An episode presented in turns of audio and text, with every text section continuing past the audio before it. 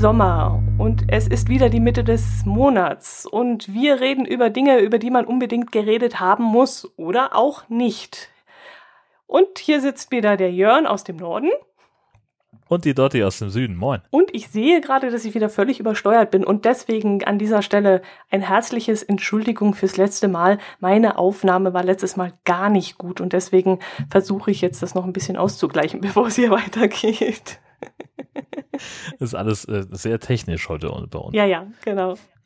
genau. Und sehr durcheinander. Aber jetzt zurück. Wie geht es dir, Jörn?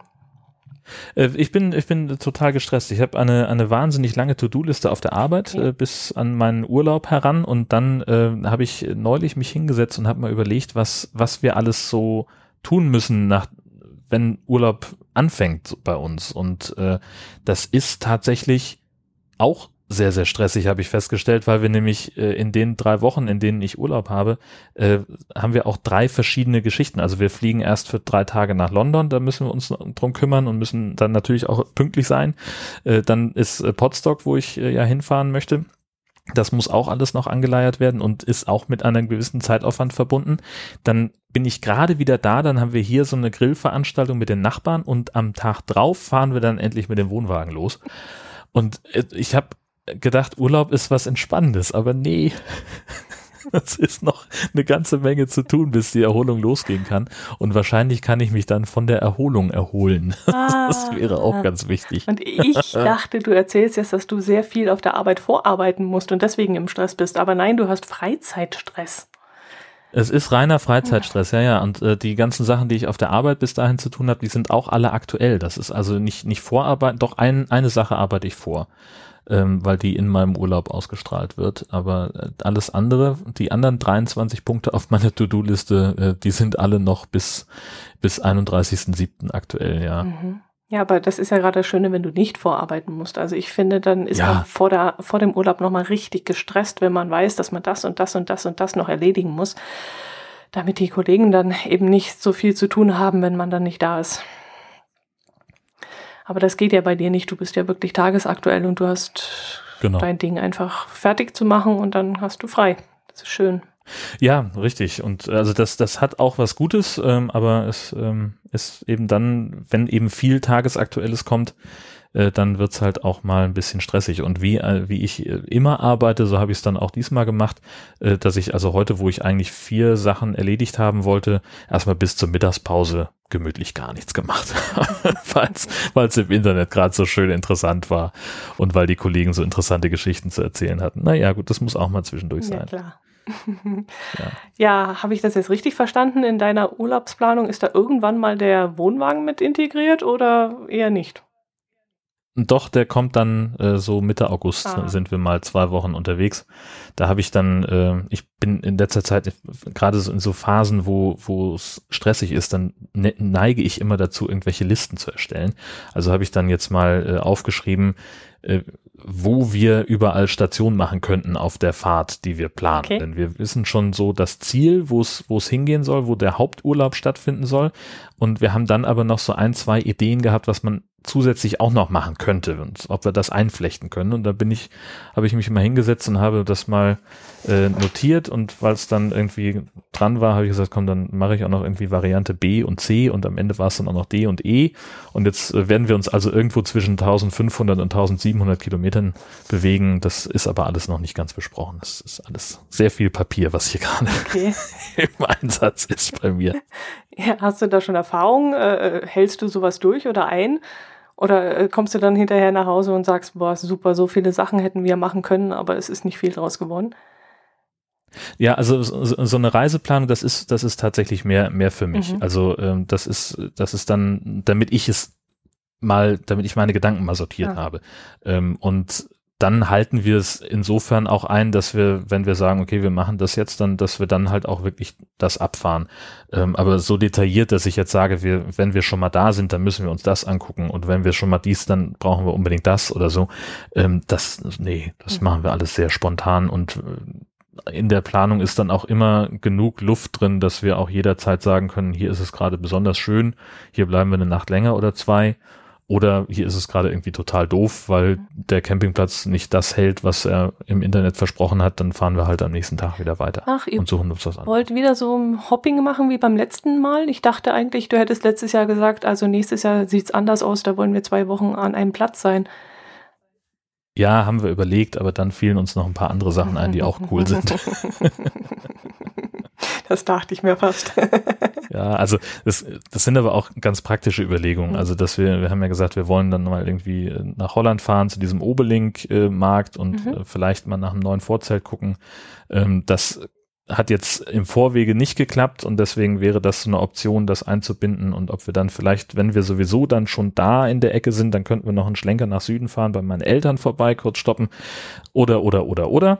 Äh, und das ist aber alles noch sehr, sehr vage und sehr fließend. Mhm. Naja, das wird sich schon ergeben. ja, es ist ja auch noch Zeit bis hin. Mhm. Ja, ich war gerade erst im Urlaub. Also bei mir stehen im Moment sogar mal nicht gerade Urlaubsplanungen an, weil ich bin gerade von Rügen zurückgekommen. Das, das heißt. Ja, genau. Wie war es denn? Gerade war auch schon wieder anderthalb Wochen her und auch schon wieder voll integriert in dein, im Arbeitsstress. Aber ähm, ja, ich habe, es war erholsam. Ich habe echt äh, viel abschalten können, konnte wirklich mich wieder erden und und äh, das war schon sehr sehr schön. Und äh, ich hatte auch Glück mit dem Wetter. Es war bis auf ähm, anderthalb Tage, glaube ich, ähm, sehr sehr schön. Ich habe dann auch vor Ort ein Fahrrad gemietet bin damit über die Insel gefahren, habe auch Sehenswürdigkeiten angeschaut, wo wir früher, wir waren ja schon öfters auf Rügen, wo wir früher immer vorbeigefahren sind oder wo wir vor der Tür standen und überlegt haben, ach, soll man das jetzt wirklich machen, jetzt wo so schön Wetter ist und man könnte doch und vielleicht doch eher das oder das machen. Also, wo wir dann einfach verschoben haben, immer wieder vor uns hergeschoben haben. Und das habe ich dieses Mal einfach gemacht. Also ich war zum Beispiel im Schloss Granitz, wo ich immer wieder vorbeigefahren bin und gesagt habe, irgendwann möchte ich da mal rein. Da gibt es eine frei hängende äh, Wendeltreppe aus Gusseisen äh, mitten in einem Turm. Und äh, da wollte ich schon längst mal rein, weil das eine besonders schöne Sehenswürdigkeit sein soll. Wobei ich ein bisschen unter Höhenangst leide und da mir nicht sicher war, ob ich das wuppen kann, ob ich da wirklich äh, hochlaufen mhm. kann. Hab's dann aber geschafft und war ganz stolz dann auf mich. Und äh, dann gibt es dort einen neuen Baumwipfelpfad, den es da, glaube ich, jetzt seit vier Jahren gibt. Und den sieht man auch schon von weitem. Und jedes Mal habe ich gesagt, nee, wir gehen da nicht hin, das ist so ein Quatsch und das muss nicht sein. Jetzt habe ich mir den aber auch mal angeschaut. Bin dann allerdings darin bestätigt worden, dass ich es nicht nochmal sehen muss. das ergibt für mich. Weil das sich mit deiner Höhenangst nicht vertrug? Oder? Nee, das jetzt nicht, aber wenn ich hier in, in die Berge auf dem Berg irgendwo hin äh, hochgehe, hochwandere, dann bin ich ja auch über den Wipfeln der Bäume. Und äh, es ergibt für mich keinen Sinn, da so eine 13 Millionen teure Anlage hinzubauen, um dann auf Höhe des ja. Baumwipfels rumzulaufen mit äh, gefühlt, keine Ahnung, 300 anderen Leuten gleichzeitig. Also das war so gar nicht meins, muss ich ehrlich sagen. Ja, und was habe ich noch angeguckt? Ach so, du hattest doch, glaube warst du es? Ich glaube schon Ozeaneum empfohlen. Ja. Ja, und ich muss dir leider sagen, das war ein Griff ins Klo. Echt? Oh nein, warum? Das war so gar nicht meins, ehrlich. Oh nein, wie schade. Also ich bin, muss dazu allerdings sagen, ich bin auch nicht so der Museumsgänger. Und jetzt bin ich da reingegangen und habe gleich in der ersten Halle war es, glaube ich, schon so ausgestopfte Tiere gesehen und sowas. Und da bin ich absolut nicht für zu haben. Also ich schaue mir gerne Natur an und Tiere in der Natur, aber so ausgestopft in irgendwelchen Vitrinen, in einem völlig dunklen Raum, wo nur diese Vitrinen angestrahlt waren. Also, äh, nee, das war so absolut nicht meins. Die, aber das sind ja nur die paar, also da gibt es ja noch die ganzen Aquarien mit den lebenden Fischen. Ja, aber die Aquarien muss ich jetzt auch sagen, gut, das eine mit diesen 16.000 oder wie viel Liter sind da drin, also das war schon ja. beeindruckend. Ähm, aber da kann ich auch in SeaWorld gehen und das ist noch ein bisschen äh, ausgeweiteter äh, und, und hat mehr Auswahl und ist doch ein bisschen besser und ist genauso teuer. Also ich, die 17 Euro muss ich ehrlich sagen, oh Hauer, die haben mir wehgetan. Die haben mir vorher wehgetan und die haben mir auch hinterher wehgetan.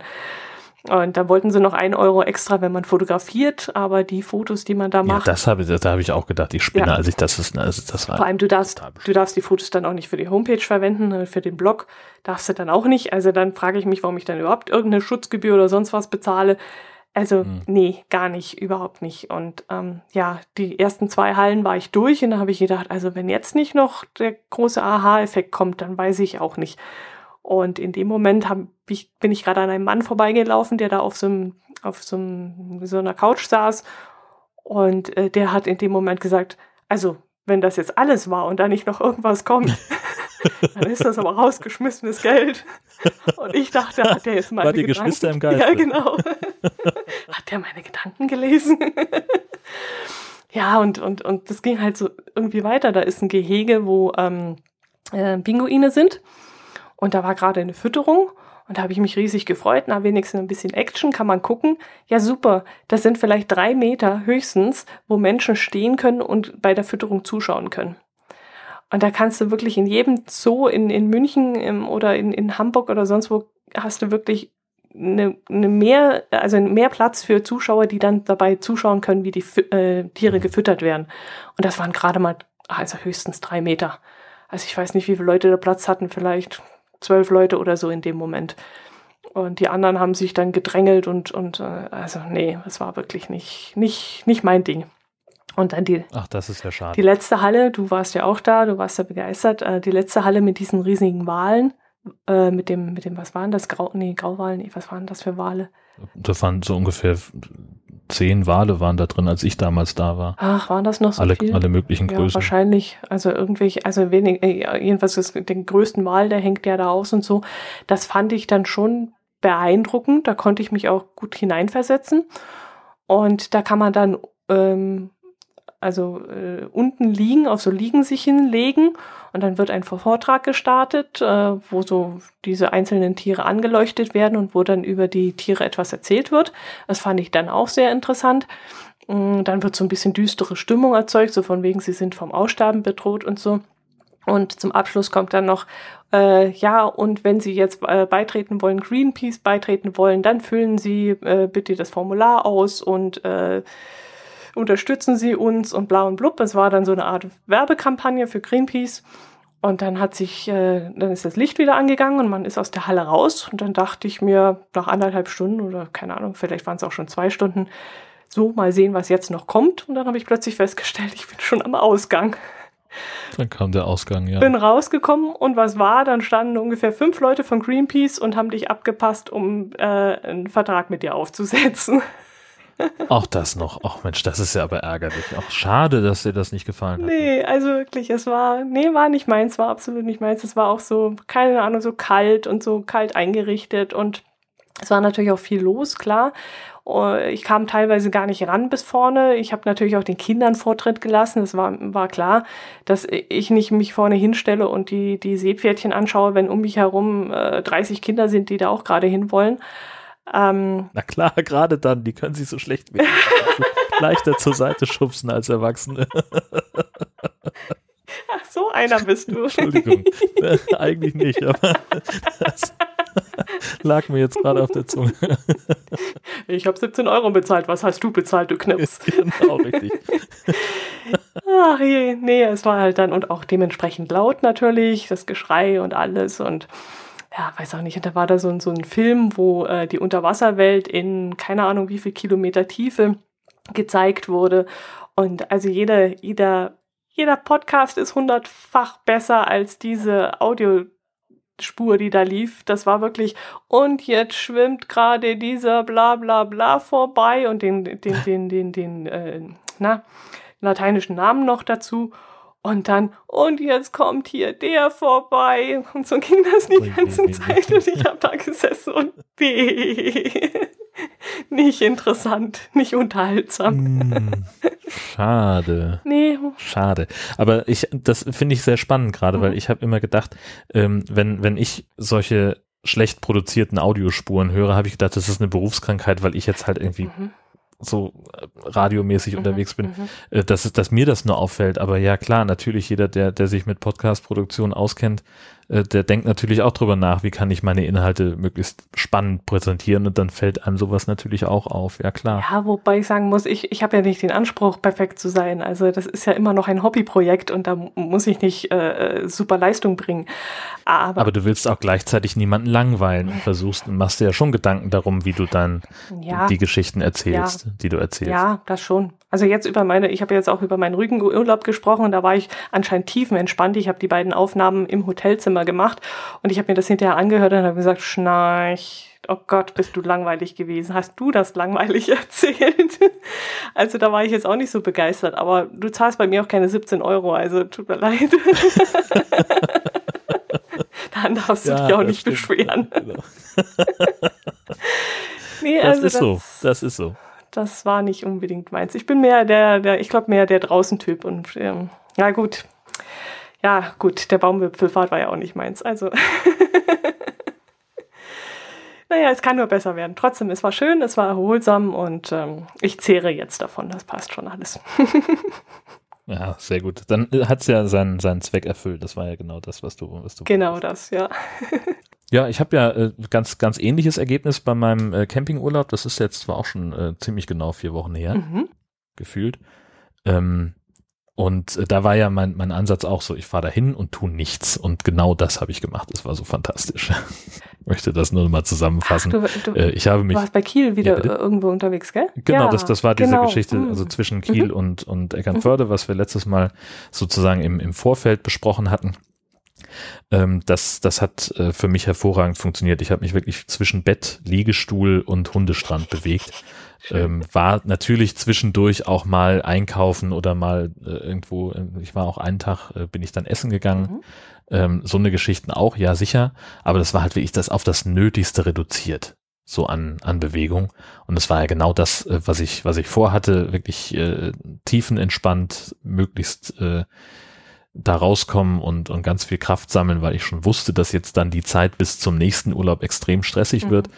Ähm, und das hat super geklappt. Das war fantastisch. Ja, ich habe gerade Bilder im Kopf. Du hast da welche auf Twitter gepostet, wo auch dein Hund sehr entspannt in der Sonne lag. Also ihr seid da wohl, glaube ich, die gleichen Meinung gewesen. Absolut. Wir hatten natürlich auch äh, also sehr sehr durchmischtes Wetter. Mhm. Äh, es gab, also ich würde sagen vier Tage von den acht, äh, wo es richtig schön sonnig war, wo es auch wo die Sonne richtig brannte ähm, und äh, zwei Tage, anderthalb Tage, wo es ein bisschen bewölkt war und zwei Tage Regenwetter. Ähm, und das ähm, war dann am Ende eine ganz okaye Mischung. Also so natürlich war der der erste Tag, der war natürlich gleich Regenwetter, mhm. die Ankunft äh, und das ist halt, das habe ich gemerkt. Äh, ein Camper aufbauen im Regen ist sowieso schon doof. Mhm. Und wenn du dann auch noch alleine bist und irgendwie die Augen überall haben musst, dann wird es auch nicht besser dadurch. Ähm, und jetzt hatte ich dann auch irgendwie kaum Platz da zu rangieren und ich war sowieso schon viel später dran, als ich eigentlich wollte, denn mir war ja auch meine Brille kaputt gegangen. Ach ja, schon. Aber das hatte ich, mhm. das hatte ich ja auch erzählt. Und ich wollte unbedingt auch noch an dem Tag der Ankunft zum Optiker, damit ich das dann auch, äh, damit ich dann schnell einen Ersatz bekomme, weil ich ja die ganze Zeit nur mit Sonnenbrille rumrennen konnte. Mhm. Und dann war ich so brastig und habe gesagt, ja, komm, dann hänge ich das Ding jetzt ab und dann schiebe ich den da rein, das wird schon irgendwie gehen. Und dann habe ich so ein bisschen so eine Bodenwelle unterschätzt. Mhm. Und dann nahm dieser Camper, dann dieser Anhänger nahm Fahrt auf. Ich rutschte dann so drei Meter auf dem Hosenboden am Griff hängend unter dem Ding her.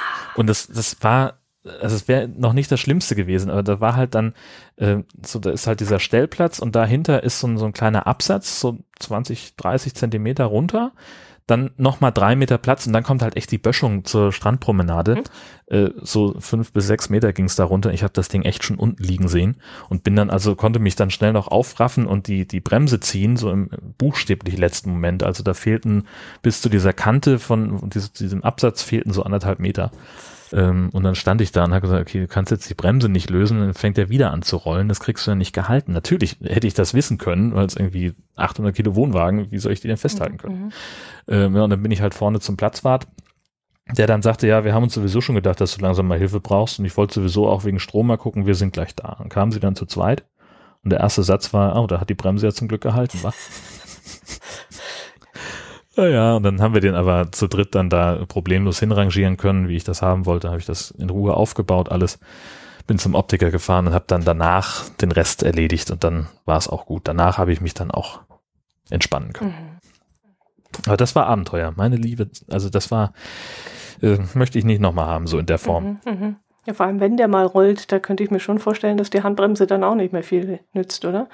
Wenn das ja, du, also äh, das, ähm, das merkt man ja schon daran, ne? also hast ja diese, diese Bremse und die, die ziehst du dann und dann äh, stand auf einmal der Hebel so senkrecht und ich habe gedacht, mein oh. Gott, das hätte jetzt auch gut sein können, dass das Bremsseil reißt oder mhm, irgend mhm. Also ich wollte da auch nicht länger drüber nachdenken und habe dann auch beschlossen, ich erzähle meiner Frau erstmal nichts davon. Die war ja in New York mit ihrem mit ihrem Ausbildungskurs auf Klassenfahrt und das habe ich dann so irgendwann, als sie wieder da war, so ein paar Tage später habe ich das so fallen lassen, weil das halt, ich habe gedacht, so jetzt habe ich es im Podcast erzählt und dann ist es ja auch irgendwie doof, wenn ich es ihr nicht erzähle. Ähm, und da sagt sie, hättest du es mal besser einfach für dich behalten. Hättest auch nicht nach Hause kommen brauchen, wenn das Ding die Böschung runtergefahren wäre. Hört sie deinen Podcast nicht? Ja, sie hört ihn sehr, sehr, sehr unregelmäßig. Ah, okay. Also wenn sie, ähm, äh, also sie hat, äh, hat jetzt zwar eine Podca Podcast-App auf dem Handy, ähm, lädt da aber so gut wie nie was runter, außer den Einschlafen-Podcast, den sie sehr regelmäßig benutzt, ähm, oder halt dann wirklich mal ganz gezielt so einzelne Folgen.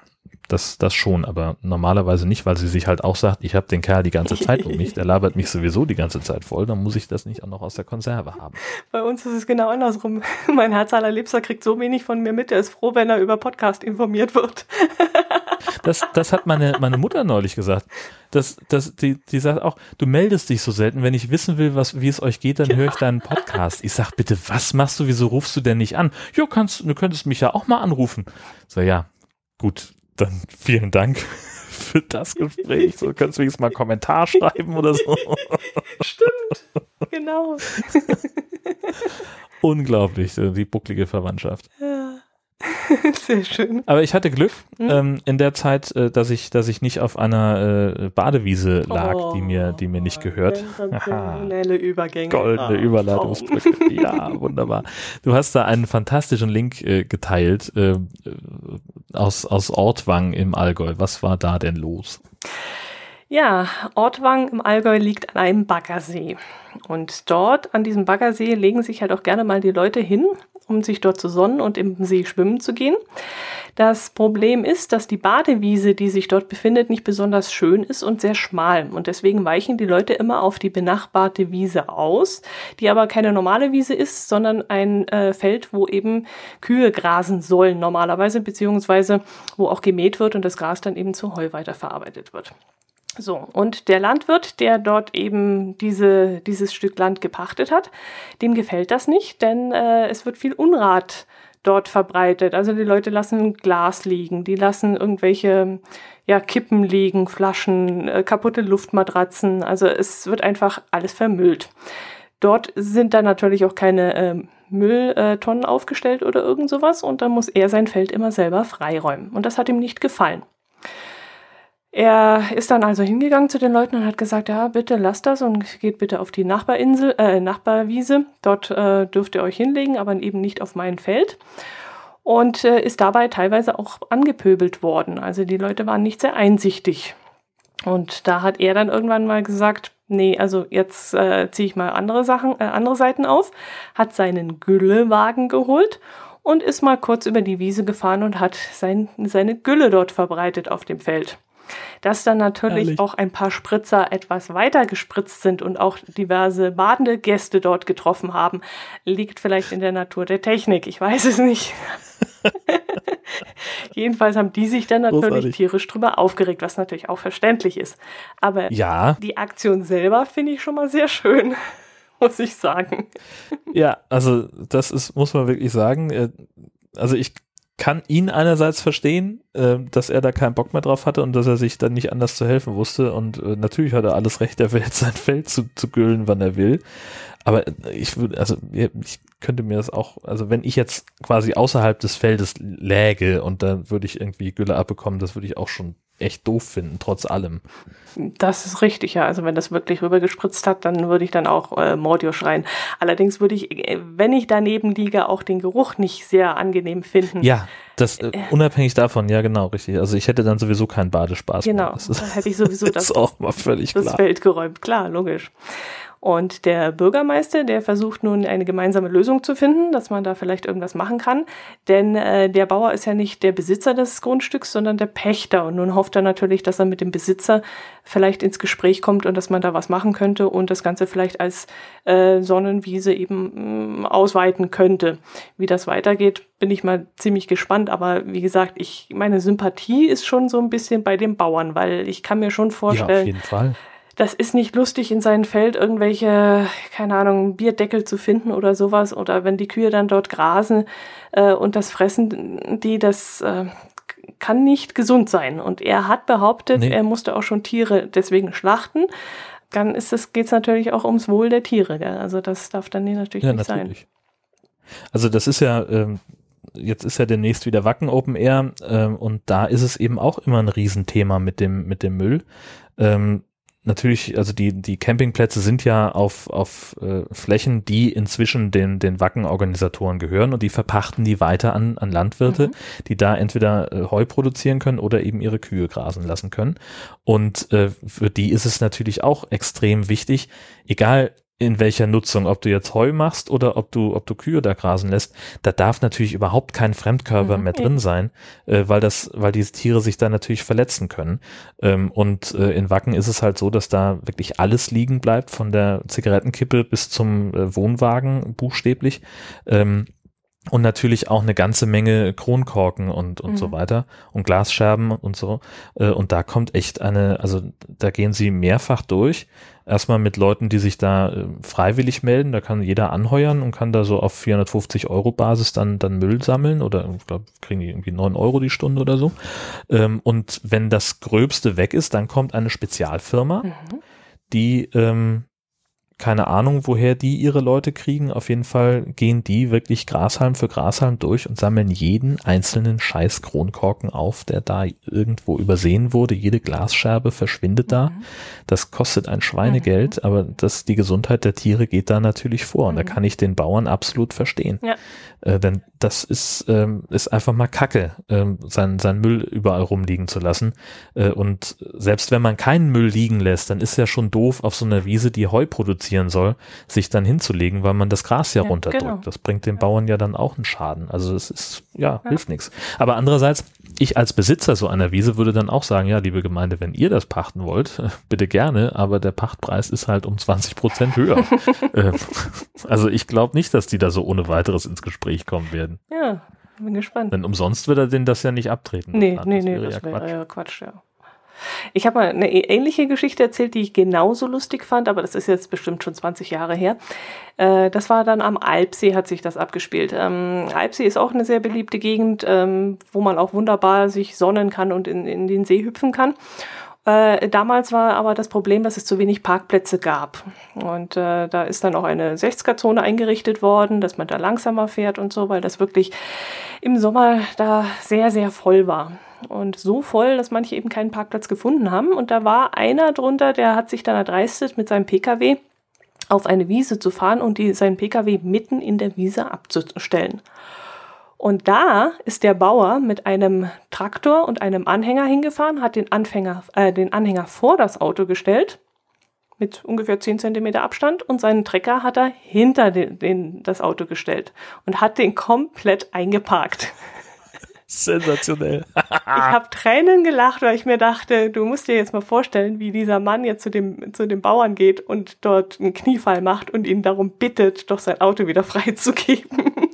Sensationell. Das fand ich dann auch eine sehr, also Bauernschleue, also eine sehr schöne Sache. Ja, ja, natürlich. ja, und was hast du vom Fahrradschlauchautomat zu berichten, sag mal?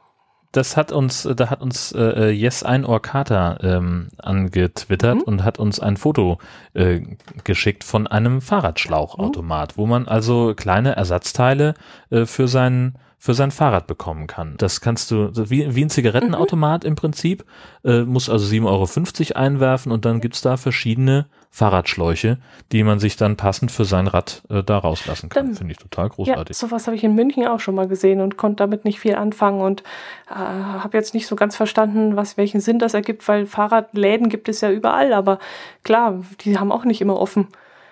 Also von genau. dem her eine, eine coole Sache. Ja, ja, Stimmt, jetzt erinnere ich mich wieder dran. Genau. Cool. Ja, dann haben wir noch äh, einen regen Twitter-Austausch gehabt mit äh, Finariel, der äh, innerhalb von zwei Tagen alle damals noch 36 Folgen Nord-Süd-Gefälle durchgehört hat. Ähm, absoluter Rekord. Und äh, er hat da in seinem eigenen Podcast auch nochmal äh, so ein bisschen eine Zusammenfassung gegeben und äh, da bin ich ja glatt rot geworden. Ich weiß nicht, hast du es angehört? Ich habe es gehört. also das ist ja so eine Lobhudelei. Also vielen, vielen Dank für die ganzen vielen Komplimente, die du uns da gemacht hast. Das ist ja sehr toll.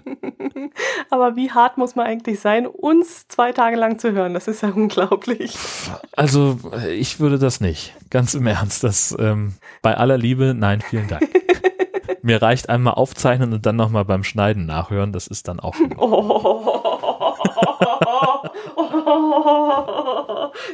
das ich dann wieder für vier Wochen, weißt du? So. Das nehme ich jetzt aber persönlich. Ach komm, du hörst es doch nur einmal bei, bei der Aufzeichnung durch. Nein. Äh, ich habe, nee, sonst hätte ich ja nicht gewusst, dass ich letztes Mal übersteuert war. Ach ja. ja ich habe mir das nochmal angehört und dann habe ich gedacht, oh verdammte Axt, das hört sich ja wirklich furchtbar an. Nee, nee, ich höre uns auch nochmal komplett durch. Ich lasse dann zwar auch ein paar Tage vergehen, weil ich habe ja immer dieses Phänomen, dass ich nach der Aufnahme immer denke, oh, das war nicht gut, das war nicht gut, du hast dich verhaspelt, du hast einen Unsinn erzählt, oh nee, das war nicht gut. Deswegen brauche ich immer ein paar Tage, bis ich mich dann wieder äh, beruhigt habe und dann höre ich es dann mit etwas Abstand an. Doch.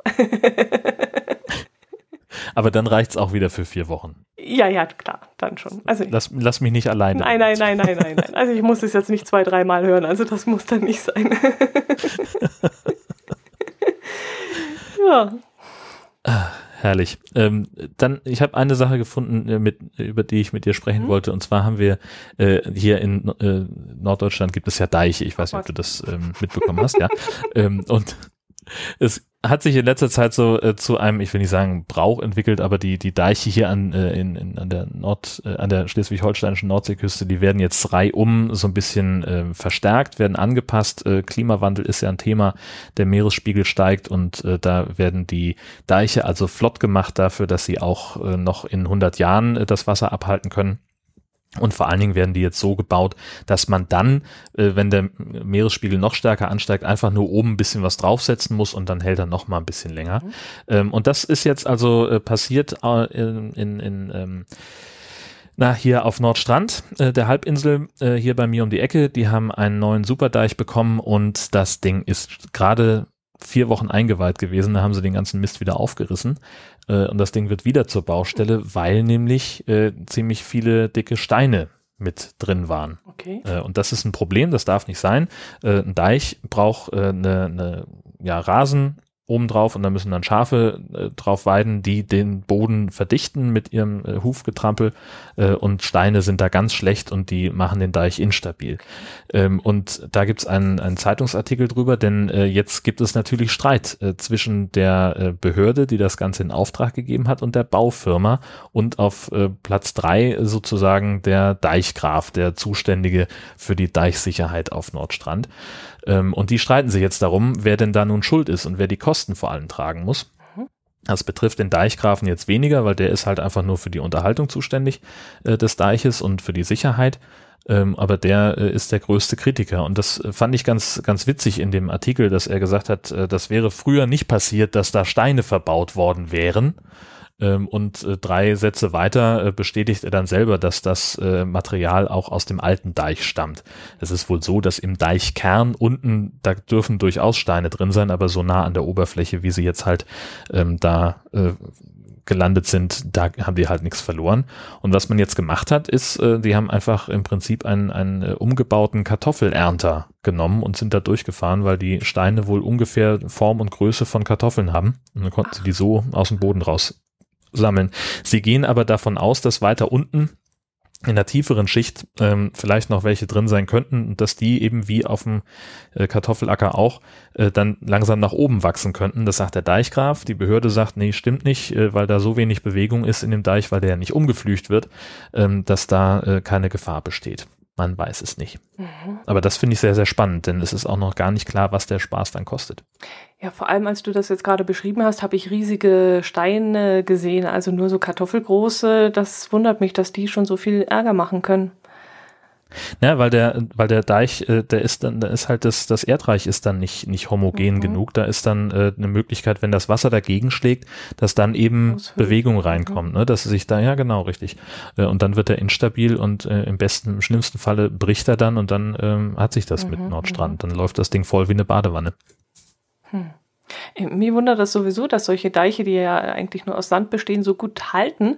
Äh, wenn wir unsere Berge hier verdichten wollen und eben vor Murenabgänge und so sichern wollen, dann pflanzen wir Bäume. Und das hat mich sowieso immer fasziniert, dass äh, auf so einem Deich keine Bäume stehen dürfen können, äh, die das verhindern, dann, dann das Abtragen. Aber ich nehme mal an, wegen dem Wind, oder? Weil Bäume bieten ja auch dann wieder eine, äh, eine ja, Fläche für den Wind und würde ja, dann Wind wahrscheinlich und auch, auch Wellen natürlich. Ne? So, also wenn Wellen du, auch, ja. ne, das, das Wasser fließt ja, läuft ja dagegen und das, das läuft ja dann den Deich hoch mhm. und das, das kann man immer schön sehen. Wenn so Sturmflutzeit ist, dann liegt irgendwo in der Mitte des Deiches äh, liegen auf einmal irgendwelche so so Stroh und, mhm. und, und so Grashalme und irgendwie Gerümpel und sowas.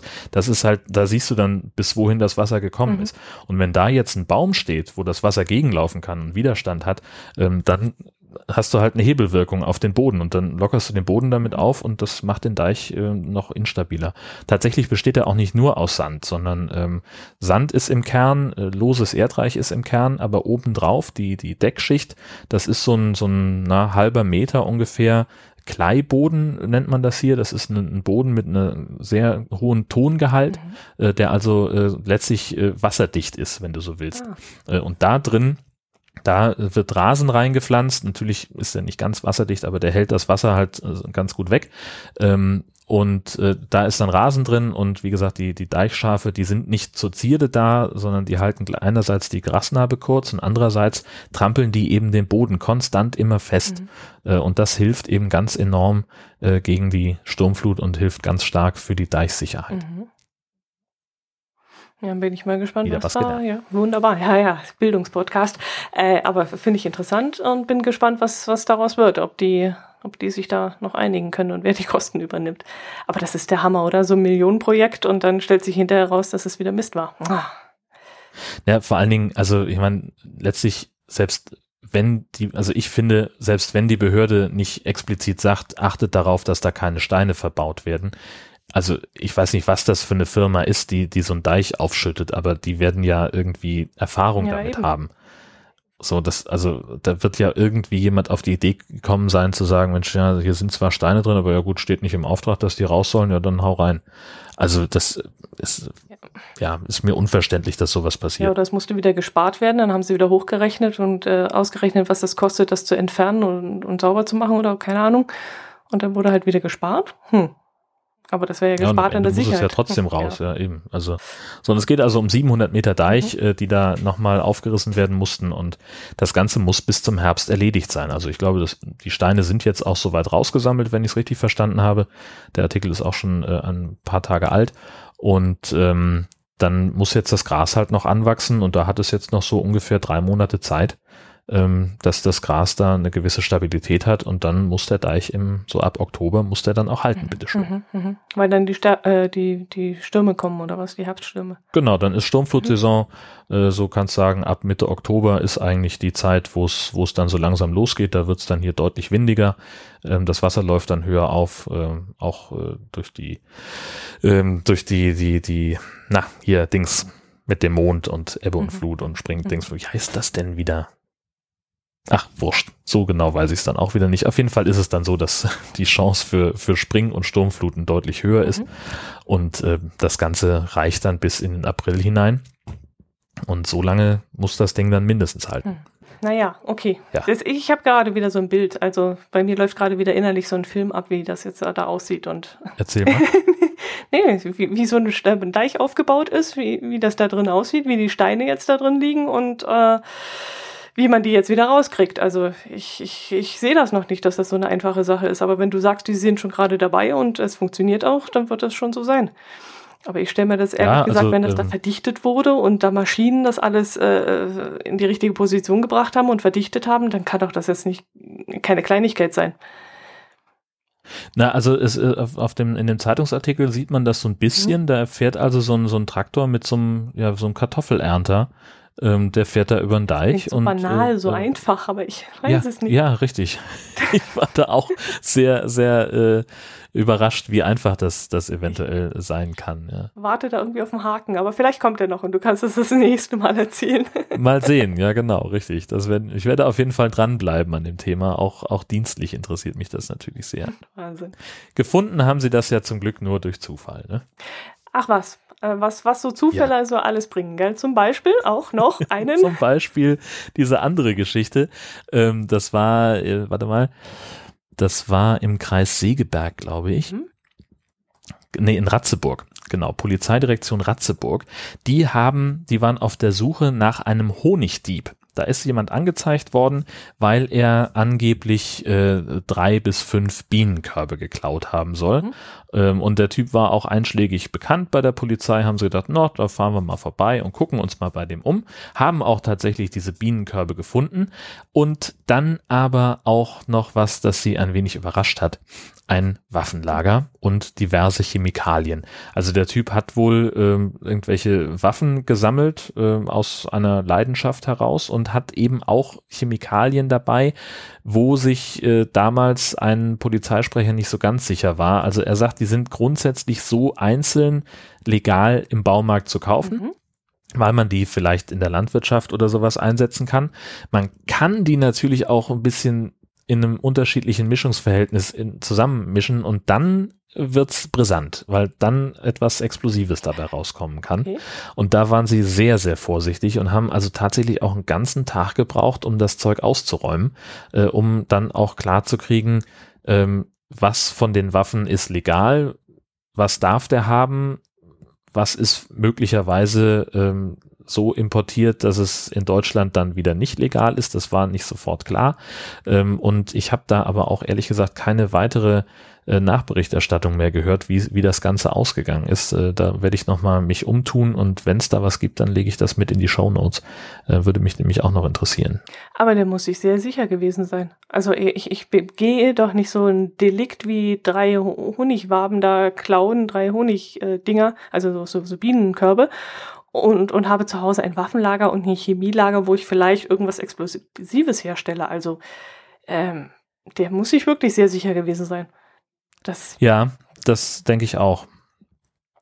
Also, ähm, also die Polizisten sagten auch, dass der, dass der ansonsten total unauffällig war. Also, mhm. ähm, dass sie, dass es ähm, auch überhaupt keinen Grund gab, da irgendwie ähm, jetzt misstrauisch zu werden oder sowas. Mhm. Also das ist jetzt auch nicht, also der ist nicht bekannt dafür, dass er jetzt irgendwie, was ich, ne, gibt ja gerade so akut die Angst vor Reichsbürgern, die so ein bisschen ähm, ja auch äh, in der Vergangenheit ja gefährlich waren für, für Polizisten. Mhm. Äh, so einer ist das wohl nicht. Also der scheint einfach ein, ein, Waffensammler zu sein. Der lebt da alleine und hat da irgendwie, das scheint so sein Hobby zu sein, sich mit Waffen zu beschäftigen, ohne dass der jetzt vielleicht unbedingt irgendwie was vorhatte mhm. damit, dass der irgendwie ähm, was, was veranstalten wollte. Aber sie haben halt gesagt, das weiß man halt ja auch nicht, denn du kannst so jemandem ja auch immer nur bis kurz vor die Stirn gucken. Ja, klar. Das scheint aber ganz schön üblich zu sein bei euch da oben. Ich erinnere mich da an diesen Panzerarsenal da oben äh, in der Kieler Förde. Kannst du dich daran noch erinnern? Ja, genau.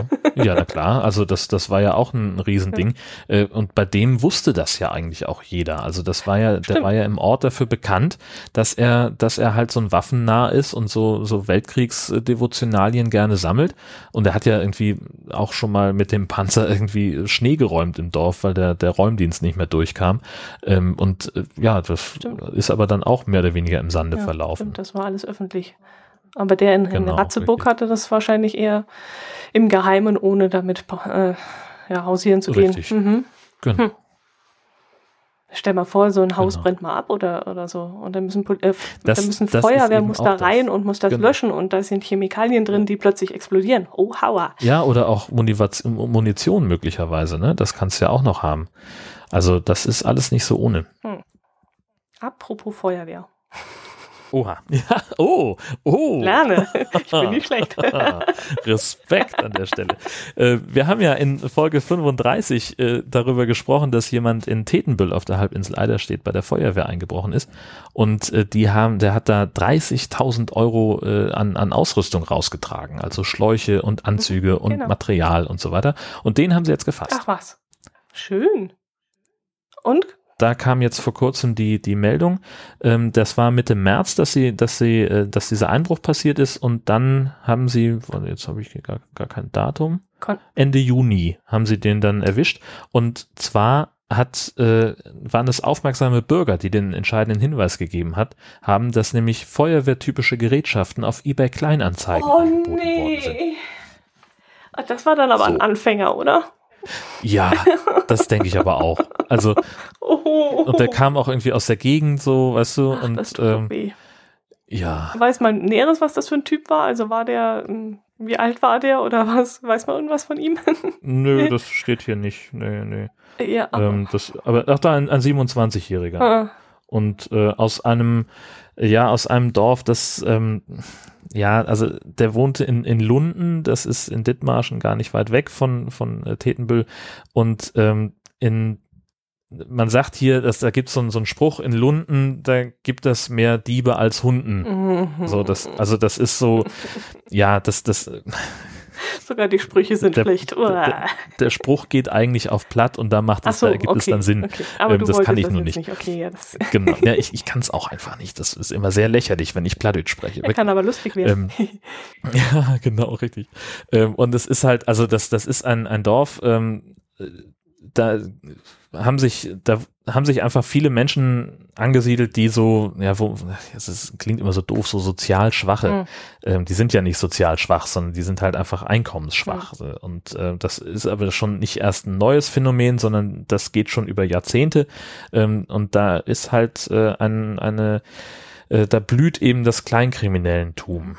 So, das äh, gibt's immer mal wieder irgendwie so so Geschichten, äh, die die wir dann halt so begleiten äh, bei Prozessen oder sowas, äh, wo dann auch irgendwelche Betrügereien oder sowas sind. Das ist relativ häufig, äh, dass das da in in Lunden mhm. passiert. Ja, und da der kam nun auch daher äh, und äh, wie die Polizei hier schreibt, ist er auch hinreichend bekannt. Ja, und jetzt hat der junge Mann wahrscheinlich vermutet, einen riesen Deal zu machen da mit diesen teuren Geräten und ist dann doch aufgeflogen. Aber eBay Kleinanzeigen, also nee.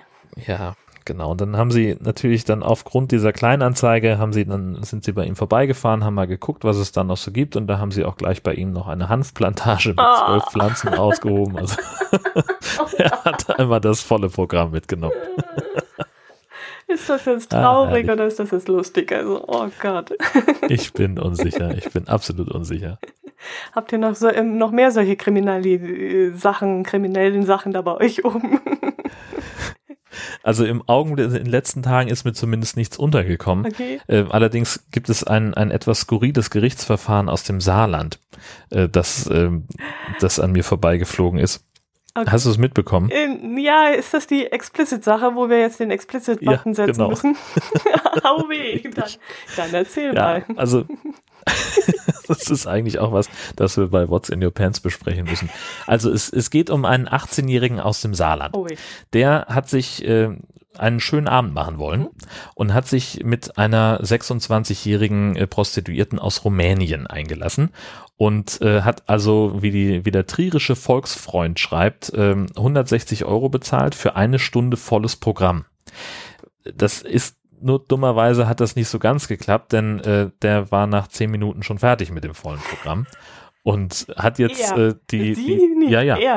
Ja, das, okay. Sie. Schon klar. Keine Ahnung.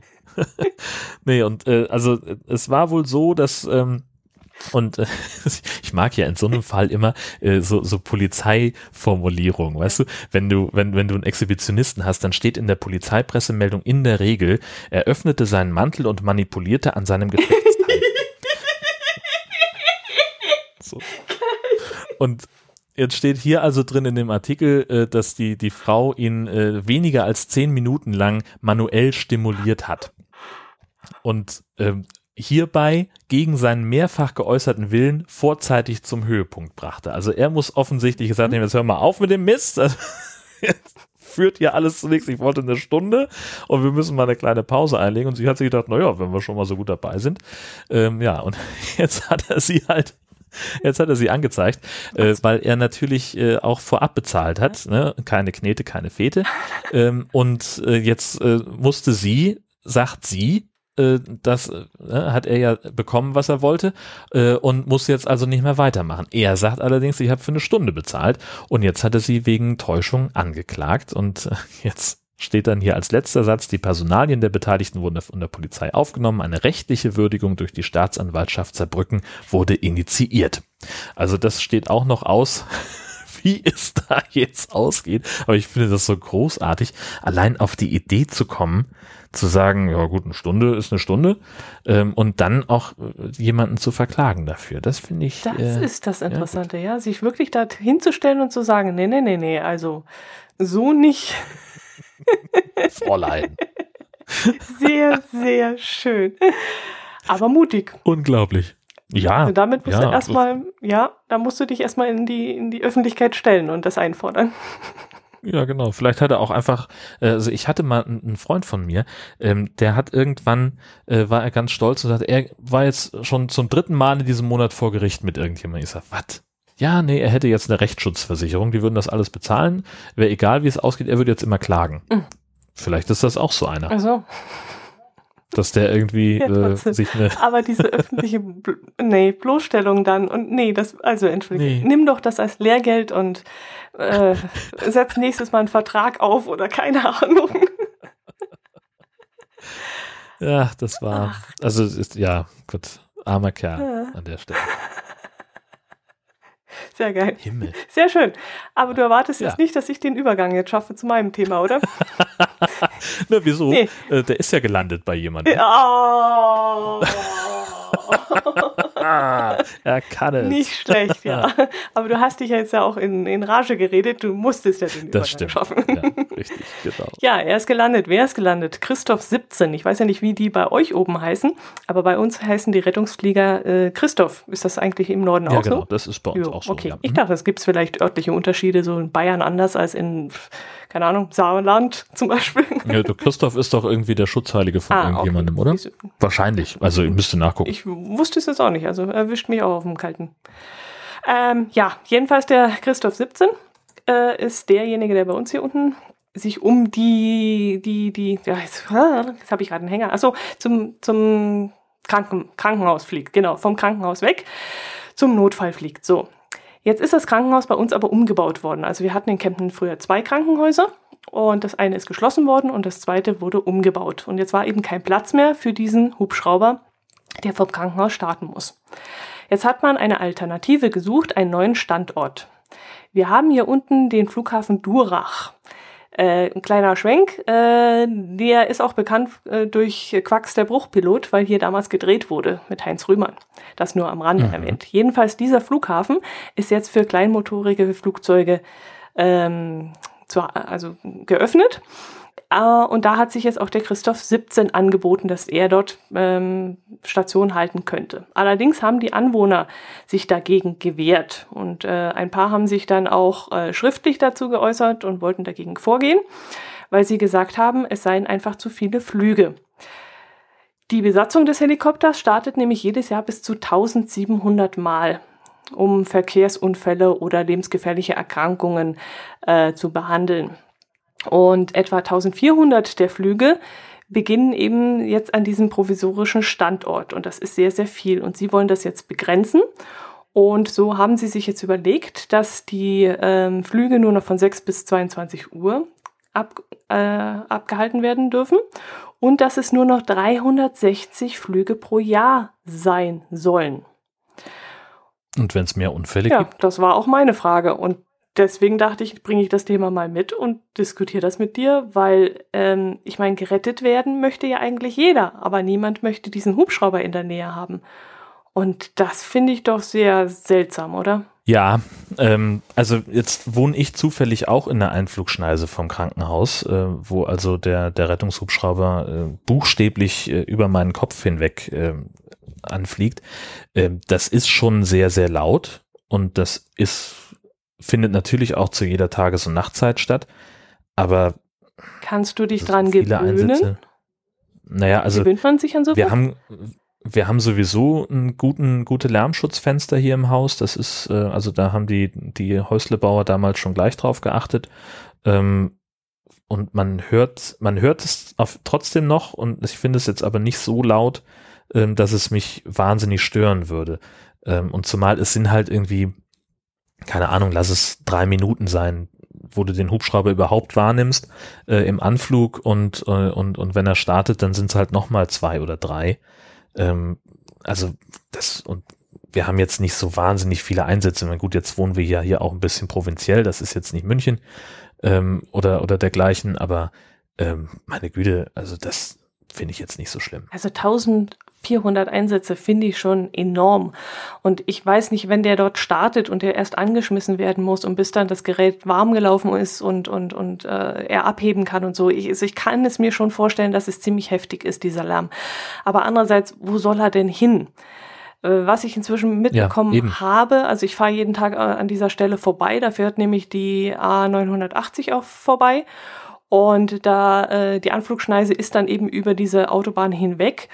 Und äh, ich muss sagen, ich finde es schon bedenklich, weil da eben auch diese kleinen Flugzeuge starten und ob die sich da nicht irgendwie in die Quere kommen. Äh, so ein kleiner Flughafen, ob der so einen tollen Tower hat und ob die sich da immer wunderbar absprechen und ob das so professionell Muss ist. Muss er dann.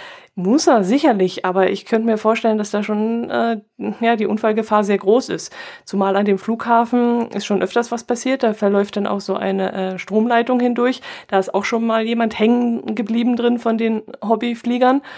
Und ähm, also äh, es ist schon immer wieder mal dort was passiert und dort auch jetzt noch den Christoph unterzubringen und ja, ich finde die Ausgangsposition sowieso nicht so gut. Und was ich mir gedacht habe, warum gibt es nicht mehrere Startplätze? Dass es einfach mehrere Gebiete gibt, wo sich der Christoph aufhält und wo er sich, äh, ja, wo das Ganze einfach auf mehreren Schultern verteilt wird. Ja, ach so, jetzt, okay, jetzt verstehe ich das langsam auch. Ja, klar, also das ist so sein, sein Hauptquartier, ja. von dem aus der startet. Genau. Ja, gut, okay, dann kommen natürlich auch enorm viele Einsätze zusammen. Das ist dann auch klar. Ja. Ähm, bei uns in Schleswig-Holstein ist es so organisiert, also der Startplatz für die, für die Hubschrauber ist in der Nähe von Rendsburg. Das ist äh, eine Stadt, die ziemlich in der Mitte von Schleswig-Holstein liegt. Von hier kann man dann äh, auch relativ schnell so ungefähr überall sein. Und es gibt darüber hinaus noch ein paar äh, Standorte, weil ich glaube in Nibel ist einer, also so im, im, in der Nähe von Sylt, also ganz im Nordwesten. Auf Helgoland ist ein Hubschrauber stationiert, der ist aber nur für die äh, oder fast ausschließlich für die für die Windkraftanlagen dort, äh, für die Offshore-Anlagen zuständig, äh, damit die Leute da schnell wegkommen. Und ich glaube irgendwo an der Ostküste, so Lübeck, Fehmarn, da die Ecke müsste eigentlich auch noch einer sein. Ähm, und da haben sie halt gesagt, so, dass das bietet sich dann an. Also es wird auch in Bayern so sein, dass es mehrere Standorte gibt. Mhm. Ähm, weil so ein Hubschrauber, der hatte ja auch nur einen begrenzten Radius. Also ich glaube, ich sage jetzt einfach mal, der fliegt eine Dreiviertelstunde in die eine Richtung oder vielleicht auch noch oder maximal eine Stunde und dann muss der aber auch zurückfliegen, weil dann irgendwann ja der Tank leer ist. Mhm.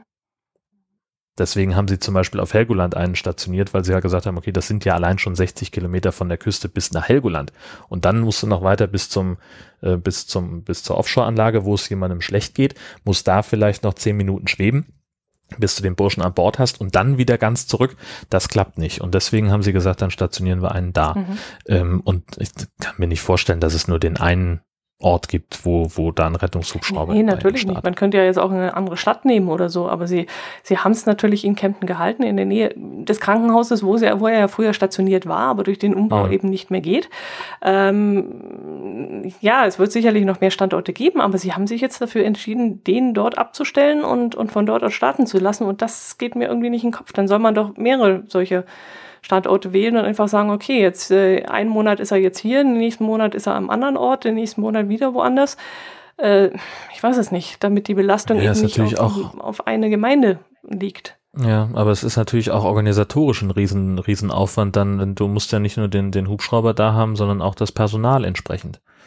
Ja. Also da, die, die fahren da ja auch dann hin und, und leben da. Also bei der Feuerwehr zum Beispiel weiß ich, die Berufsfeuerwehren, die haben halt 24 Stunden Dienste, wo sie halt wirklich dann morgens, sagen wir um fünf zum Schichtwechsel in die äh, Feuerwehrzentrale kommen und dann sind die halt den ganzen Tag da mhm. und äh, fahren dann abends wieder nach Hause.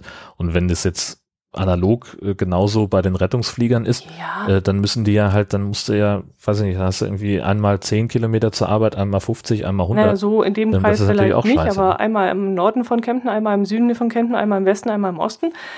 Äh, weißt du, so in diesem Bereich innerhalb von 10 Kilometern mhm. oder so sollte doch das möglich sein. Oder vielleicht doch irgendwo in einem Industriegebiet oder sowas, aber doch nicht in einer Gegend, wo wirklich, ja, Menschen wohnen. Also ich bin hm. zwiegespalten. Einerseits, hier steht zum Beispiel auch, am Flugplatz Durach entstand ein provisorischer Hangar. Jahrelang wurde quer durchs Allgäu nach endgültigen Heimat gesucht. Und die Gemeinde wollte eine generelle Mittagspause für den gesamten Flugbetrieb äh, am Flughafen Durach durchsetzen. Und da wäre eben der Hubschrauber auch betroffen gewesen. Stell dir mal vor, du darfst jetzt nicht zwischen 12 und 2 verunglücken, weil da ist äh, generell Mittagspause beim Helikopter. Also man mhm. will nicht betroffen sein, aber man will natürlich auch die Hilfe äh, in Anspruch nehmen. Gell? Ja, das ist so dieses St. Florians-Prinzip. Ja, ne? Genau. Also verschonen mein Haus vor dem Feuer und lieber das vom genau, Nachbarn ja. an. Ähm, das, äh, ja, also irgendwo muss das Ding ja stehen und äh, dann, ja, irgendjemanden trifft's dann halt. ist genauso wie mit Atomkraftwerken. Ja, oder, genau. So. Wir haben jetzt im Winter auch eine Dreiviertelstunde auf den Rettungswagen gewartet. Ist auch nicht lustig. Also von dem her, naja, ja, ist halt. Ja. Naja, Gut, ein Rettungswagen hat auch, haben auch Radler benötigt. Und zwar im Landkreis Donau-Ries in der Gemeinde Gosheim äh, sind nämlich Radler von einem Bussardpaar angegriffen worden. Und äh, die Greifvögel attackierten die Menschen, weil äh, diese wohl zu schnell gefahren waren. Ach Quatsch. Ja, das ist nämlich so. Die hatten, die, das Busserpärchen hatte in der Nähe in einem Waldstück ähm, ihr Nest und äh, haben dort Junge aufgezogen. Und immer zu dieser Zeit, wo eben die Jungen im Nest waren, fühlten die Bussarde sich ähm, bedrängt vor diesen Fahrradfahrern und haben dann eben äh, die Fahrradfahrer angegriffen. Und zum Beispiel ein 37-Jähriger, der war froh, dass er einen Fahrradhelm auf hatte. Äh, denn der Bussard, der ihn dann angriff, hinterließ dann im Kunststoff äh, sehr tiefe Einstiche. Also man hat es deutlich gesehen. Oh. Und wenn die nämlich in den Kopf gegangen wären, hätte sich das Ganze sehr äh, ja, anders ausgegangen. Und äh, im Juli oh. äh, hören dann die Angriffe normalerweise wieder auf, weil nämlich dann die Jungen ausgeflogen sind. Und äh, ja, jetzt äh, überlegt man nämlich, wie man das ganze Problem beheben kann. Man hat jetzt schon Warnschilder aufgestellt und äh, darauf hingewiesen, dass das passieren kann. Äh, die Leute sollen jetzt langsam dran vorbei fahren oder laufen. Äh, aber ob das natürlich die optimale Lösung ist, ich weiß es nicht. Ich könnte mir das schon sehr, sehr schwierig vorstellen. Also auf den Warnschildern. Vor allen Dingen. Hm? Wenn du, wenn du langsam dran vorbeiläufst, dann hat er doch viel mehr Chancen, dich zu attackieren. Ja, aber also da fühlt er sich... So, weißt du, ob ich jetzt mit, mit 30 dran vorbeirausche und er sich anstrengen muss, dass er zumindest einen Treffer landet? Ich glaube nicht, dass der äh, sich bei 30 km/h anstrengen muss, oder? Na, was glaubst du Na, denn? wenn der sich mit 110 km/h in die Tiefe stürzt, um irgendeine Maus zu fangen, dann ist das mit 30 km/h, glaube ich, kein, kein Problem für ihn, oder? Ist doch ein Kinderspiel. Naja, wahrscheinlich nicht. Ja. Und wenn man langsamer geht, ähm, dann würde er sich eben nicht bedroht fühlen. So war die Annahme. So. Also so richtig äh, sind sie da noch nicht draufgekommen, woran es liegen mag, aber sie meinen, dass es wirklich an der Geschwindigkeit liegt und er sich dadurch bedroht fühlt. Und auf dem Schild steht dann. Weil er dich dann auch für einen Raubvogel Vielleicht, hält, ja. Und vielleicht auch noch, wenn du so einen Helm aufhast, dann siehst du vielleicht auch noch mal anders aus oder so, keine Ahnung. Jedenfalls auf dem Schild steht ganz groß Vorsicht mit äh, 1, 2, 3, 4, viele, acht Ausrufezeichen. Bussard greift an. Oh. Bitte nur Schrittgeschwindigkeit mit dem Fahrrad fahren und Schrittgeschwindigkeit laufen. Damit einem auch ja nichts passiert. Ei, ei. ja, also das, das ist ja aber auch äh, saugefährlich. Also dieses Vieh, also der, der kann ja äh, doch auch heftige Verletzungen auslösen. Das, das glaube ich schon. Ja, das denke ich doch. Also so ein ja. Raubvogel ja, eben. Jo, genau, das hatte ich noch mitgebracht. Ja, mein lieber Scholli, das ist natürlich auch eine, eine Geschichte, da habe ich, also da hätte ich überhaupt keine Lust drauf, auf so, auf so, eine Begegnung. Ich mag schon, schon beißende Hunde nicht, aber dann zugreifende Bussarde, das stelle ich mir nochmal äh, heftig ja, vor. Genau. Na, dann lass uns mal zum Feedback kommen. Wir haben eine Audiopostkarte gekriegt von Christian vom Umwomukum Podcast und äh, der ist nämlich äh, auch im Urlaub gewesen und war sehr, sehr fleißig. Hier ist die Audiopostkarte. Hallo Dotti, hallo Jan. Liebe Grüße hier aus Spanien auch an euch. Zuerst mal das Bild, das sich mir gerade darbietet fürs Nord-Süd-Gefälle. Ich blicke jetzt erst einmal nach Norden. Dort gibt es eine kleine Gebirgskette weit hinten. Davor nur äh, spanische Landwirtschaft, hauptsächlich Äpfel, aber auch diverses Getreide.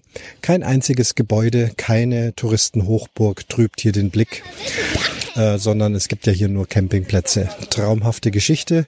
Man sieht weit hinten in diesem Bergkette, die sich um die Bucht schließt, ein Städtchen mit vielen weißen Häusern, das Städtchen Roses. Das werden wir auch noch besuchen. Malerisch und prima. Die Geräusche, die ihr hört, sind Fahrradfahrer, die am Rande des Campingplatzes vorbeifahren. Dann drehe ich mich mal nach Süden und sehe weit hinten, also natürlich vor mir, den Campingplatz, aber hinten überragt ein sehr äh, ulkiger Berg, das Bild. Ähm, das ist der Torella de Montgri. Ähm, ein sehr runder Berg, kann man sagen. Also er hat keine Spitze, keinen Gipfel. Ähm, und aber obendrauf gibt es ein altes Kastell, ein kleines viereckiges Kastell. Und das kann man eben von hier aus auch schon sehen. Äh, die Form des Berges, naja, wir nennen es den Nippelberg. Dann könnt ihr euch schon vorstellen, wie dieser Berg von hier aus aussieht. Wir sind da auch immer mal regelmäßig spannende Geschichte. Das liegt also hier im Süden. Soweit also das Nord-Süd-Bild. Dann gibt's ja dieses Jahr auch noch ein Nord-Süd-Souvenir. Äh, ich hatte mal versucht nachzuforschen, wie äh, von wo die Touristen hierher kommen. Und ich muss feststellen, aus dem Norden, also aus Norddeutschland, kommt hier überhaupt niemand. Ich habe vorhin mal ein Auto aus Niedersachsen gesehen. Aber ansonsten herrscht hier ganz klar vor der Süden und zwar Baden-Württemberg. Also auch die Bayern, wie wir, sind hier fast nicht vertreten. Es ist erstaunlich ruhig dafür, dass es Pfingsten ist. Die Bayern werden wohl alle in Italien sein und die Norddeutschen werden dann eher Nordsee und Ostsee sein, vermute ich mal. Das Wetter soll ja auch wieder wärmer werden, auch 30 Grad Tage im Norden geben. Das wird wohl der Grund sein, warum es hier kein Nord-Süd-Gefälle gibt. Die Niederländer würde ich jetzt nicht direkt als Nordeuropäer bezeichnen, aber aus unserer südlichen Sicht schon von weiter oben. Die Niederländer sind dann noch reichlich vertreten. Ich würde mal sagen an Platz zwei. Aber Platz eins ganz klar der Süden von Deutschland mit Baden-Württemberg. So viel für heute. Liebe Grüße an euch beide, an euren Nord-Süd-Podcast, der Christian. Gab es denn auch schriftliche Kommentare? Äh, ich glaube, wir haben einen bekommen. Ja, die Silke hat uns geschrieben. Hallo ihr zwei. Kleine Korrektur über den über 70 Jahre alten Kasperle aus Augsburg. Er trägt keine rote Zipfelmütze, sondern einen grünen Spitzhut mit verschiedenen farbigen Kringeln. Zu sehen unter, und da hat sie uns einen Link zur Augsburger Puppenkiste mitgeliefert. Wenn ich wieder in der Nähe der Puppenkiste komme, werde ich euch von der Ampel gleich ein Bild schicken. Viele Grüße, Silke. Ja, da ging es ja um diese Ampeln, die jetzt in Augsburg nämlich ein neues Gesicht bekommen sollen, nämlich das vom Kasperle. Da hatten wir ja drüber gesprochen. Und äh, ja, Silke, mach das doch bitte, wenn du dann mal ein Foto von dieser Ampel hast, gerne zu uns. Das würde mich wahnsinnig interessieren, wie die, wie die aussieht. Und gerade auch mit dem, mit dem, mit dem Spitzhut. Ja, also mir war das auch nicht bekannt, aber ich habe auch die Augsburger Puppenkiste nie angeschaut, muss ich zu meiner Schande gestehen. Habe ich jetzt nicht unbedingt. Und falls da jemand gerade in, äh, aus Mainz zuhört, in Mainz soll es ja diese Mainzelmännchen geben. Vielleicht findet ihr ja eine Ampel mit diesen Mainzelmännchen, dann würden wir uns natürlich auch über ein Bild dieser Ampel freuen. Ja, jetzt vorsichtig, nicht, dass es äh, zu viele wird, sonst äh, so ähnlich fing das mit den kuriosen Automaten hier auch mal an. Also, also, ich kann die immer noch gerne sehen. ja, na klar, na klar. Na, ohne Frage. Aber dann haben wir, haben wir zwei Sachen, die wir sammeln. So. Und dann wird es irgendwann unübersichtlich. Du, so du Jäger ja. und Sammler, das ist dem Menschen angeboren, sowas. das ist so, ja, genau. Wie sieht's denn an der Twitter-Front aus? Unsere Qualitätstweets werden ja von immer mehr Menschen äh, gemocht. Äh, wer ist denn da äh, neu dazugekommen? Da ist einmal der Gerhard Schinzilor. Schinzilor, um Gottes Willen. Gerhard, tut mir leid, wenn ich das jetzt falsch ausgesprochen habe. Du kannst mich dann beim Hörertreffen schimpfen und ins Wasser stecken oder irgend sowas. dann ist wieder, ich nehme an, eine kommerzielle Seite, aber ich glaube mal, das ist nicht so schlimm, wenn wir das nennen. Es ist jedenfalls nicht explicit. Das ist wandern-tipps.de. Das passt ja auch zu unserem Format ein bisschen. Ja, und dann ist da der Flachlandtiger, der Lars und der Jan Gruber, der Finariel, der uns da eben ja, gehört hat in einer Power Session. Herzlich willkommen euch allen. Jo, und wir waren gar nicht so schlecht dieses Mal, oder? Nee, wir haben uns äh, rangehalten. Ja, ich denke doch auch. Mit den Tweets. Ja, ja. So ein bisschen was aus dem Urlaub geschickt, äh, aus dem norddeutschen Urlaub von mir. Und auch sonst haben wir uns dieses Mal richtig viel Mühe gegeben. Genau. Kann man ja gar nicht jammern. Äh, das äh, hört jetzt aber auch schlagartig auf mit dem Mühe geben. Oha, jetzt kommt's. Äh, weil wir nämlich in die Sommerpause gehen, jetzt notgedrungen, denn wir haben es tatsächlich ja auch geschafft, unseren Urlaub nicht aufeinander abzustimmen. Ähm, jetzt bin ich im August nicht da und just an dem Tag, an dem ich wiederkomme, verabschiedet sich dann Dotti für auch eine gewisse Zeit. Und äh, dann, das bedeutet, dass unsere nächste Episode jetzt dann erst im Oktober erscheinen wird. Ja, das sehe ich auch so. Ja, wir haben es leider nicht anders hinbekommen. Aber ja, ja, ich hoffe, ihr seid uns nicht böse, dass wir da jetzt ein kleines Päuschen einlegen. Aber äh, ihr habt ja auch Urlaub und vielleicht äh, fehlen wir euch ja gar nicht so sehr.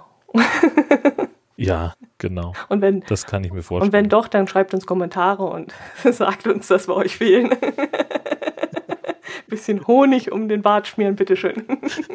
Ja, richtig.